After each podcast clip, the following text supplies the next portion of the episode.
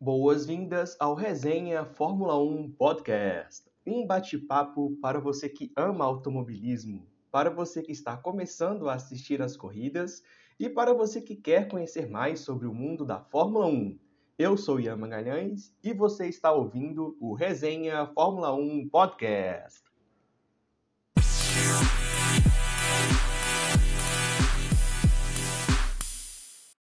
Olá, pessoal! Boas-vindas ao Resenha Fórmula 1 Podcast. Vamos falar um pouco dessa primeira corrida do ano. Sempre é bom uma nova temporada da Fórmula 1. E começamos com esse, nesse final de semana tivemos a corrida do Bahrein. Um passeio, né? Não tem muito o que a gente possa é, falar.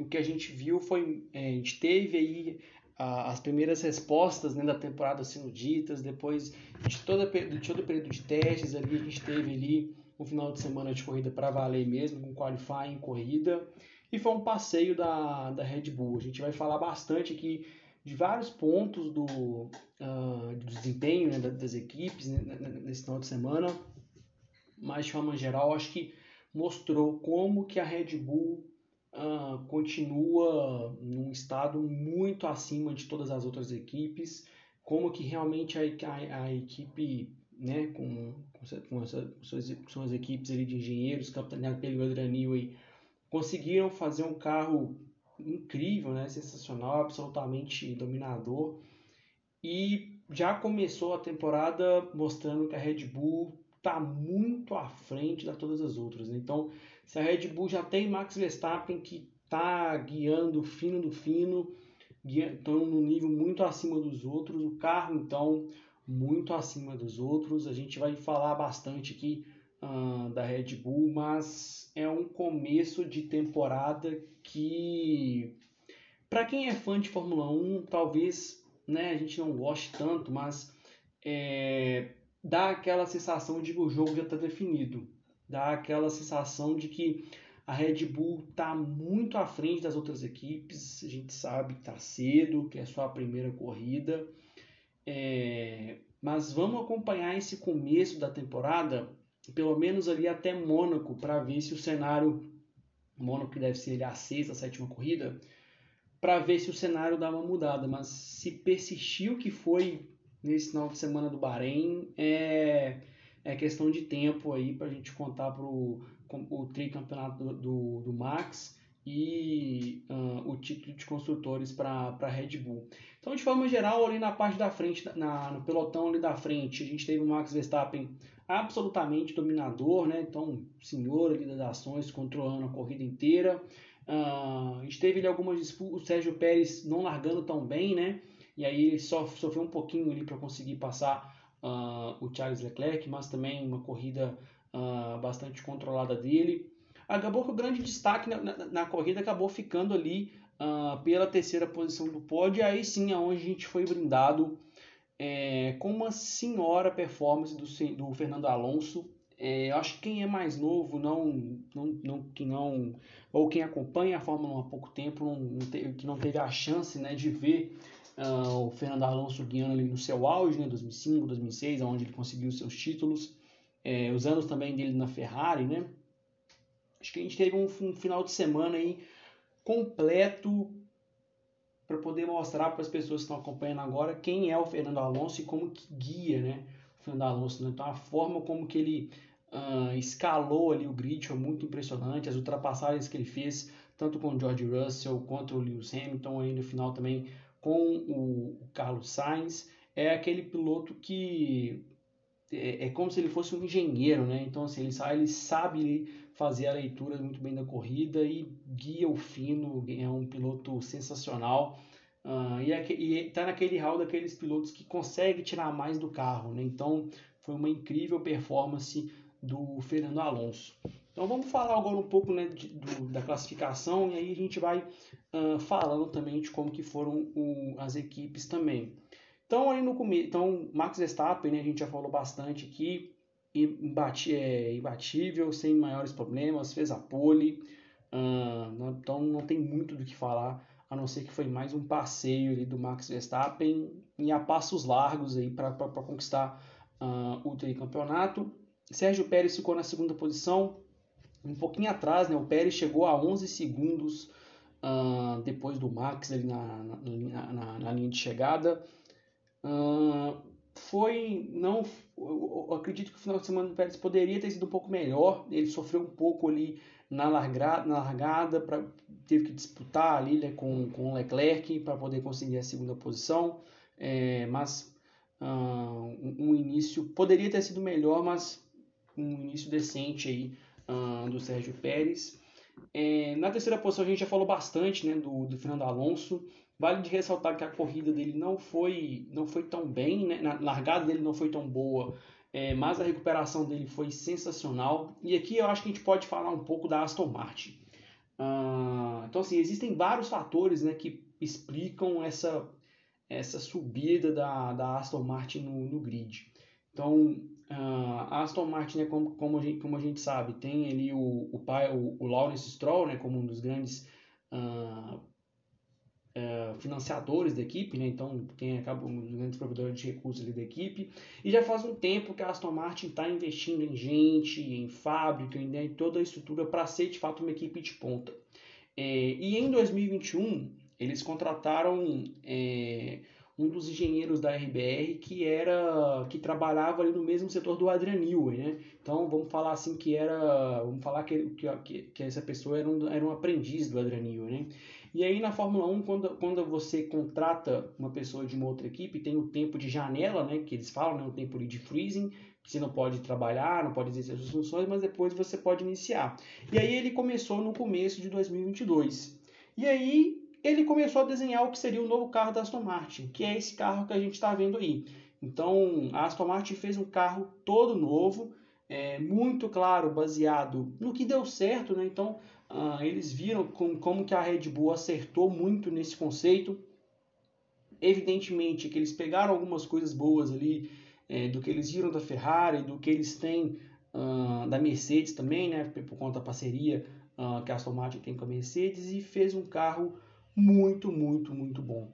Uh, e aí tem, e, então, assim, então, além da questão do carro, tem da questão dos pilotos, né, é, do, do, do, Fernando Alonso em si, e uma das coisas que a gente que, é, que a gente vê como que esse carro manteve a identidade, porque ano passado uma das, das características desse carro da Aston Martin é que em classificação ele não era tão bom e que chegava na corrida esse carro ganhava vida, né? Então a gente via ali é, o Sebastian Vettel classificando em 17, 18 e na corrida terminando sétimo, terminando em oitavo a gente meio que viu um pouco disso na classificação. Né? Então, o Fernando Alonso ele tomou 6 décimos. Tudo bem que na última, na sua volta lançada, ele acabou errando, mas ele tomou 6 décimos do, uh, da Red Bull. Ele ficou 6 décimos atrás da Red Bull na classificação. É, na largada ele larga mal, mas ele conseguiu ali se recuperar na corrida. O que mostra que, sim, nesse momento, o segundo carro do grid é a Aston Martin. Então a gente, a gente viu ali pelo uh, o ritmo de corrida que o, o, Fernando Alonso conseguiu empregar na, na, na, Aston Martin e também o próprio Lance Stroll né, que acabou chegando em sexto, mas fez uma corrida bastante decente, né, dadas as condições que ele estava, né, por conta da cirurgia que ele precisou fazer, por conta do acidente dele. Uh, fez uma corrida bastante decente, digna, terminou ali na frente do George Russell. Então, assim, é, é, a prova de que realmente a Aston Martin fez um carro muito bom, é, tem uma equipe muito boa. Um momento interessante da, da corrida foi quando a, a, Aston Martin ensaia fazer um overcut que é muito, um undercut que é muito efetivo no Bahrein. Uh, e aí eles né, fazem a Mercedes ter que parar o Lewis Hamilton antes, só que aí eles param com, fazem a parada com o Stroll, o Alonso consegue uh, passar uh, as Mercedes depois e aí para ele partir em, a, em, busca do pódio. Uh, então, olho nessa Aston Martin, porque vamos ficar de olho. É, a próxima corrida que é na Arábia Saudita, que é em Jeddah, é uma pista completamente diferente né, do Bahrein. Uh, vamos ver se o carro se comporta bem lá. É, mas se a, se a Aston Martin for bem aí nas primeiras corridas, é um bom indicativo né, uh, de que ela realmente vai brigar ali por, por pódio na, no restante da no, no, restante da temporada. E aí a grande questão de interrogação que, que eu particularmente acho que acredito que todo mundo uh, que acompanha a categoria está com a Aston Martin é que já está muito claro que o carro realmente é muito bom. Mas como que vai ser o desenvolvimento desse carro. Né? Então a gente sabe que para brigar para campeonato, uh, você realmente precisa é, do desenvolvimento, né? Você realmente precisa desenvolver o carro no restante da temporada. Vamos ver se a Aston Martin vai conseguir uh, fazer isso. Vamos ver também como é que vai ser o Fernando Alonso nessa condição. A gente sabe que é, ele é esse piloto que consegue ele uh, entregar mais, né, que o carro que o carro pode dar. A gente viu como que ele, ele conseguiu escalar o pelotão ali uh, ah, para conseguir o conseguir o pódio. Então ele, ele consegue dar mais é, tirar mais do carro. Uh, é um piloto também que, por todo o histórico dele, né, essa é a parte do, do Alonso antigo, né, que o pessoal costuma falar, é, é um cara que exige muito da equipe, né, então ele com um carro bom, assim, a gente viu quão feliz ele estava, né, ali nos rádios, estava ali em completo estado de amor, né, que é esse novo Alonso aí que o pessoal tem, tem falado. Vamos ver como é que vai ser esse, ele estando nessa condição de que tem um carro que pode brigar por pódio, né, vamos falar assim, uh, vamos ver uh, vamos ver como é que vai, vai se comportar ali uh, durante o desenvolvimento do carro desse ano e vamos ver é, se numa posição de largada melhor, numa largada mais limpa e boa, se essa Aston Martin consegue ali uh, brigar pelas primeiras posições com, com a Red Bull. Então a gente já falou um pouquinho uh, da Red Bull. Uh, então assim, é, falando um pouco da classificação, né? A Red Bull colocou três décimos na, na, Ferra, na, na Ferrari, na, nas Ferraris e seis décimos na Aston e na Mercedes. Né? Então, e sem falar na, na corrida, né? Então, o Max, o Max Verstappen colocou, uh, chegou com 11 segundos de vantagem do Pérez e a 38 segundos do Fernando Alonso. Então, é, foi realmente é uma, diferença, uma diferença absurda. Uh, vamos falar agora da Ferrari, né? O Carlos Sainz chegou em quarto. É, dá para ver que a Ferrari continua sendo uma equipe que não resolveu os seus problemas da, da temporada passada, né? A gente viu que a Ferrari a Ferrari do ano passado era, uma, era, era, um carro que se dava melhor em classificação do que em corrida. A gente viu isso, né? A Ferrari, a Ferrari estando na frente da Aston uh, na classificação, ali tentando se aproximar da, da Mercedes. Em corrida, sofrendo muito com a degradação dos pneus. Tudo bem que a pista do Bahrein é bastante abrasiva, então desgasta muito do, dos pneus, mas a gente viu que esse carro da Ferrari sim continua gastando uh, muitos pneus e já começou com um baita problema aí uh, pro, pro Charlinho, né, pro Charles Leclerc, com um problema, com um problema eletrônico ali, o motor simplesmente apagou é, já na primeira corrida do ano aí, uh, a Ferrari com, com problemas.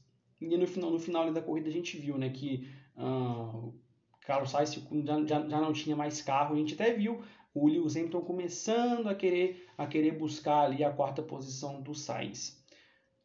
Vamos agora então falar sobre a Mercedes e olha, tem muita coisa para a gente falar da Mercedes.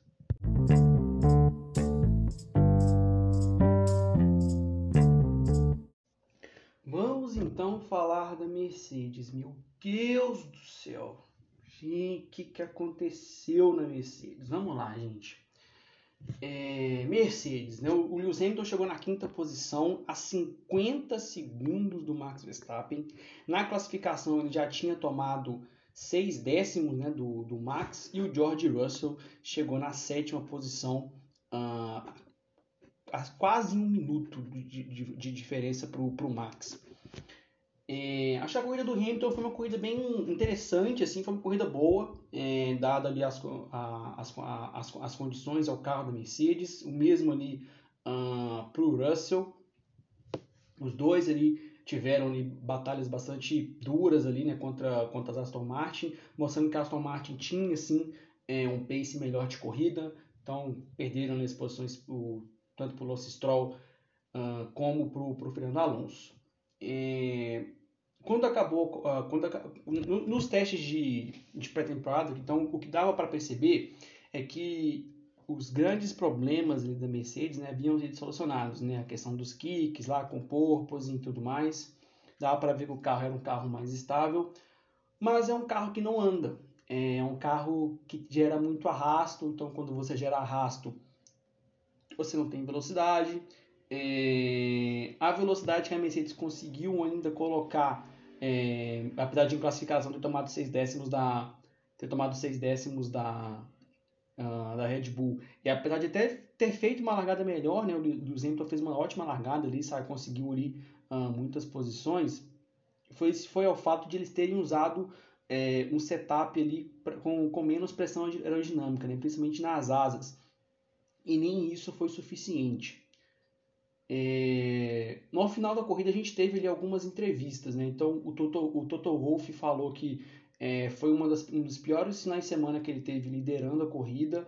É, ele disse que uh, eles vão ter que repensar muita coisa ali em termos de engenharia, porque não vai ser um. Não, não é apenas um, um pacote de pequenas atualizações de três décimos que vai, que vai ajudar uh, que vai ajudar a Mercedes.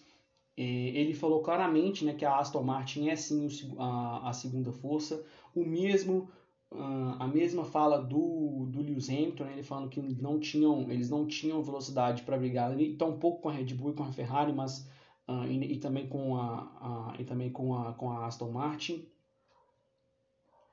O George Russell falou que uh, ele acredita que a, que a Red Bull vai ganhar todas as corridas esse ano, né? Acredito, não tenho tanta certeza nisso, mas é uma fala importante. Então, assim, do que a gente vê na Mercedes, é, é meio complicado, gente. Então, assim, né? Então, não sou, sou apenas um, um amante do automobilismo, tenho, tenho zero conhecimento de engenharia, de aerodinâmica, de física, né? Então, é, ainda mais a Mercedes, né, que tem uma equipe tão, tão competente lá a nossa fábrica já provou isso, né? conquistou o título de construtores aí sete vezes consecutivas. É...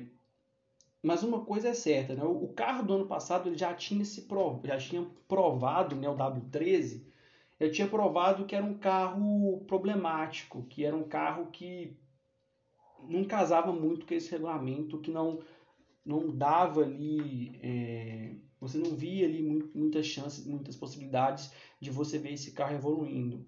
Verdade que a Mercedes evoluiu durante o ano, com certeza, tem capacidade para isso. Até conseguiram ganhar ali a corrida do Brasil né, com o Russell por puro mérito, por puro pace deles.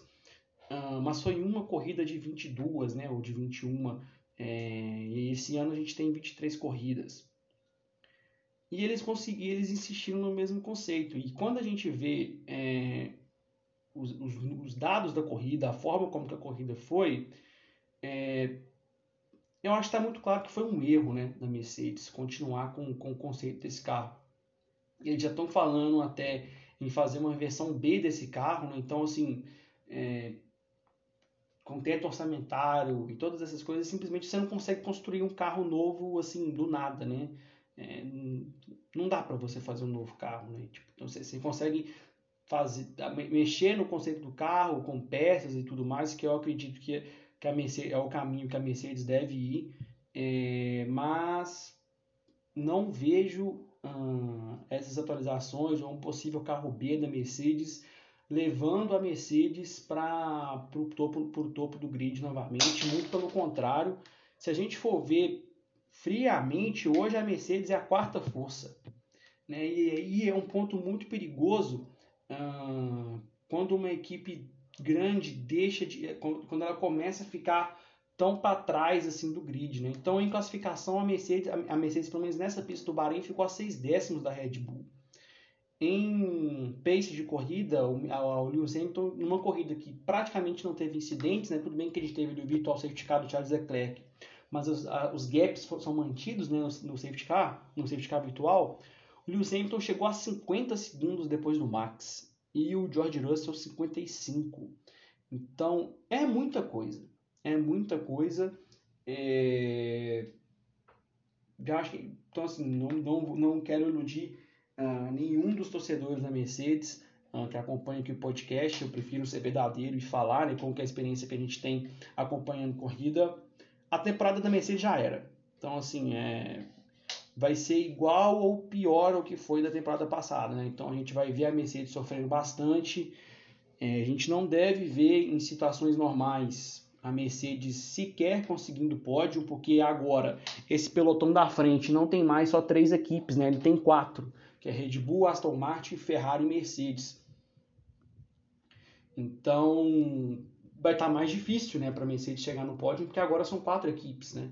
Então, acho que mesmo aí, se acontecer aí uma, um novo carro B, né, um, que eles criarem uma versão B desse carro, pode ser que eles consigam se aproximar, aí vai depender da desenvolvimento ou não desenvolvimento dos carros da frente, né, Ferrari e Aston Martin, para ver se a Mercedes consegue aí se, é, se ela consegue disputar para o pódio novamente, se ela consegue virar a terceira, segunda força durante a temporada, mas por enquanto é, é essa configuração para Mercedes.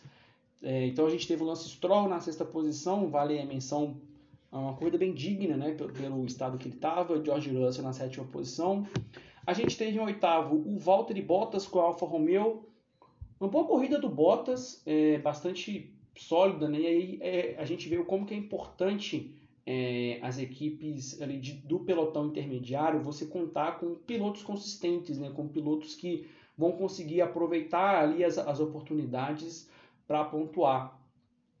A Alfa Romeo parece é, a Alfa Romeo junto com a Alpine parecem que vão brigar, são as equipes que parecem que vão brigar ali uh, por esse pelotão intermediário. A, e a Alfa Romeo parece que também, uh, também conseguiu resolver os seus problemas de confiabilidade, né, que foram bastante no, no, no, ano passado. Então, uma boa corrida do Val, do, do, do Val na oitava posição. Uma excelente corrida do Pierre Gasly na nona posição, na sua estreia com a Alpine. E é engraçado como são as coisas, né? Se a gente fizesse um episódio no sábado, a gente está falando como que a estreia do Gasly foi horrível, porque ele ia estar tá largando lá da última posição. Largou da última posição e o Ocon tinha ido o Q3, saiu da última posição e conseguiu aí uh, levar pontos para a Alpine. Então, uma excelente estreia uh, do Pierre Gasly e fechando aí a zona de pontos o Alexander Albon. Né? Então esses três pilotos têm, têm uma, uma situação em comum. Né? São ótimos pilotos que conseguem ali uh, nas oportunidades que aparecem capitalizar e trazer pontos ali para as equipes, né? E aí muito legal falar da evolução da Williams, né? Então a gente claramente viu é, que a Williams não é mais o último carro, é, então a gente pode ver ali com mais constância uh, a Williams no pelotão uh, um pouco mais à frente do pelotão intermediário é, e, tendo uma presença maior aí na zona de pontos. Uh, em 11 a gente teve o Yuki Tsunoda ali quase chegando na zona de pontos. No final, do, no final da corrida ele até conseguiu brigar ali uh, com Alexander Albon.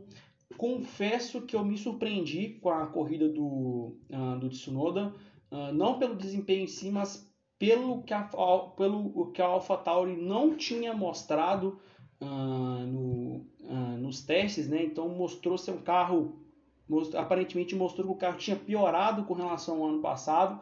Então ver que a AlphaTauri quase beliscou ali a zona de pontos uh, foi, é, foi, foi bem foi interessante, muito embora a gente teve, a gente teve três abandonos, né? Então talvez, ah, talvez isso, esse, essa, essa interpretação se, esteja perturbada pelos abandonos, né? Mas vamos acompanhar as próximas corridas ah, para a gente ver, mas ah, acho que foi um final de semana bem honesto aí do, do Yuki Tsunoda, tão honesto quanto a estreia do Logan Sargent na Williams, né? Boa estreia do, do Logan, fez ali algumas ultrapassagens, fez como até ele falou né, na, em uma entrevista, foi um final de semana limpo, né? É, ele quase conseguiu passar para o Q2, fez o mesmo tempo ali do Lando Norris, que daqui a pouco a gente vai falar da McLaren.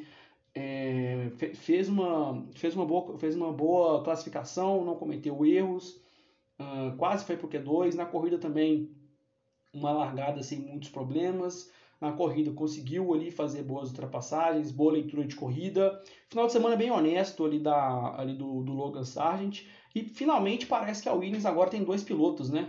É, então, depois de muito tempo aí com Latifi, é, Sergei Siroti, né, esses pilotos aí uh, pagantes que estavam na, na, Williams, a Williams agora finalmente parece ter dois carros, dois é, que, que, vão conseguir aí, uh, trazer ba bastante pontos aí para a Williams.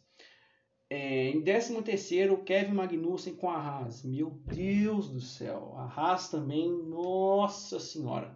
Foi uma equipe que também manteve as suas características do ano passado. É, é um carro que é melhor de qualifying do que de corrida. Então, a gente viu que, na, que, que no quali, o, o, o Magnussen, acho que ele ficou no Q2, se eu não me engano, e o, e o Huckenberg foi para o Q3. Ah, e aqui vale a mensagem, né? Pô, já, mal, o, o Huckenberg mal chegou na, depois de três anos aí sem guiar na Fórmula 1 e já metendo, metendo tempo no metendo tempo no Magnussen. Mas aí começa a largada, é, é, só largar que a Haas vai lá para trás. É impressionante. É, é o mesmo cenário uh, do ano passado, parece ser o mesmo cenário desse ano também. O carro que é melhor de qualifying, mas que em corrida vai lá para trás. Então, no final de semana também não foi muito bom uh, do Magnussen. Em 14, Nick De Vries, a gente já falou bastante da AlphaTauri. É, acho que foi uma estreia Hum, acho que um pouco, um assim, pelo, pelo potencial do Nick De Vries, eu esperava um pouco mais dele. É, já esperava ele né, pelo menos um pouquinho ali mais perto do, uh, do Tsunoda. Ele acabou ficando no Q1. Uh, acho que também tem a questão da, da, adaptação. Esse carro da AlphaTauri também não é um bom carro. Uh, mas vamos ver se nas próximas corridas a gente, a gente tem um desempenho melhor do Nick De Vries. Nico Huckenberg a gente já falou uh, da Haas né, na, na 15 posição. Fica a ressalva aqui pelo qualifying que ele fez, foi muito bom. Mas o, ali durante a corrida ele teve um problema na asa, é, logo ali na, no começo da corrida, e aí foi lá para trás. E agora uma, uma, coisa que eu estou lembrando aqui da Haas, o, o, uh, o Kevin Magnussen largou de pneu duro. Que, olha aí que ideia que a Haas teve com relação à estratégia, né? A leitura de estratégia horrível, né? Como, enfim, todas as equipes com problemas para poder gerar temperatura nesse pneu duro, e aí a Haas decidiu largar uh, com o pneu duro, né? Então, claramente, a estratégia uh, atrapalhou muito aí a, a corrida do, do Magnussen. Em 16 o, o Joe Guanil com a Alfa Romeo, a gente já falou uh, da Alfa Romeo, mas um final de semana bem, bem apagado ali do, uh, do Joe. E em 17, Lando Norris com a McLaren. É, ano passado, a McLaren também começou mal uh, a temporada e aí as corridas foram passando, eles foram melhorando, né?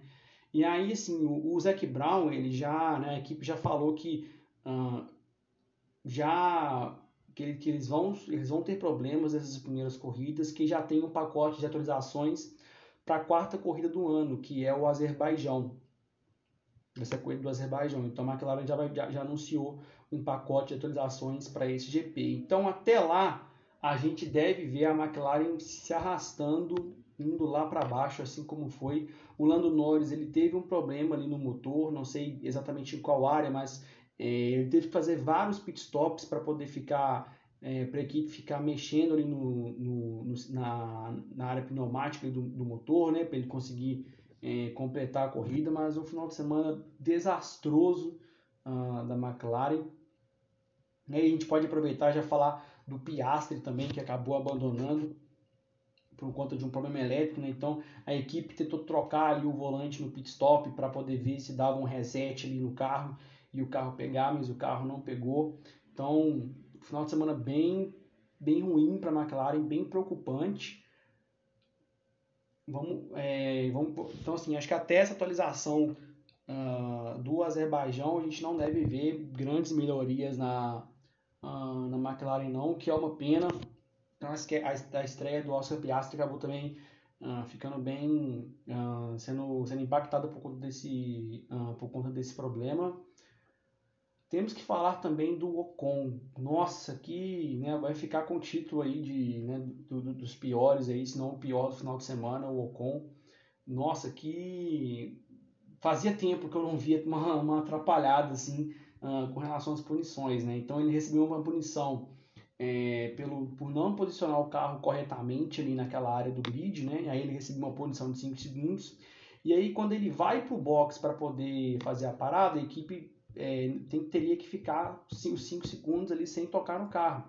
E aí não sei como não sei como que foi a comunicação dos mecânicos, os mecânicos da tá, que iam trocar a asa ali não obedeceram, começaram a trocar ali a asa e a equipe foi, em resumo, né, o pagamento da punição não valeu e aí ele tomou uma segunda posição, uma segunda punição uh, de 10 segundos. Quando ele entrou no box para poder fazer o pagamento dessa nova punição de 10 segundos, ele excedeu os limites de velocidade no boxe. Então ele recebeu mais uma punição de, 3, de, de 5 segundos. Então, assim, é, nossa, no final de semana de trapalhadas aí do Esteban Ocon, que tinha começado bem, né? Tinha ido bem ali no qualifying, levando a Alpine pro Q3, é, tava dando banho na, no, no ali no, no, Gasly, e na corrida conheceu o, contrário, né? O Gasly acabando, acabando dando, dando banho nele. Charlinho acabou abandonando, né? A gente já falou uh, um pouco sobre ele. E é isso, pessoal. A próxima corrida agora daqui a duas semanas é a corrida da, uh, de rua da Arábia Saudita. É uma pista bem diferente, né, uh, em relação à pista do Bahrein. Então, é, vai ser legal de acompanhar para ver se essas impressões que a gente está tendo, uh, se elas são reais, né? Se de fato tudo se concretiza ou se a gente tem algum cenário diferente é, de pista para pista. Então, pessoal, é isso. Eu espero que vocês tenham gostado desse episódio. Se você gostou, compartilha com seus amigos nas suas redes sociais e nos dê aquela força lá no Instagram, no arroba resenha F1 Podcast. Um grande abraço, fiquem com Deus. Esse foi o Resenha Fórmula 1 Podcast.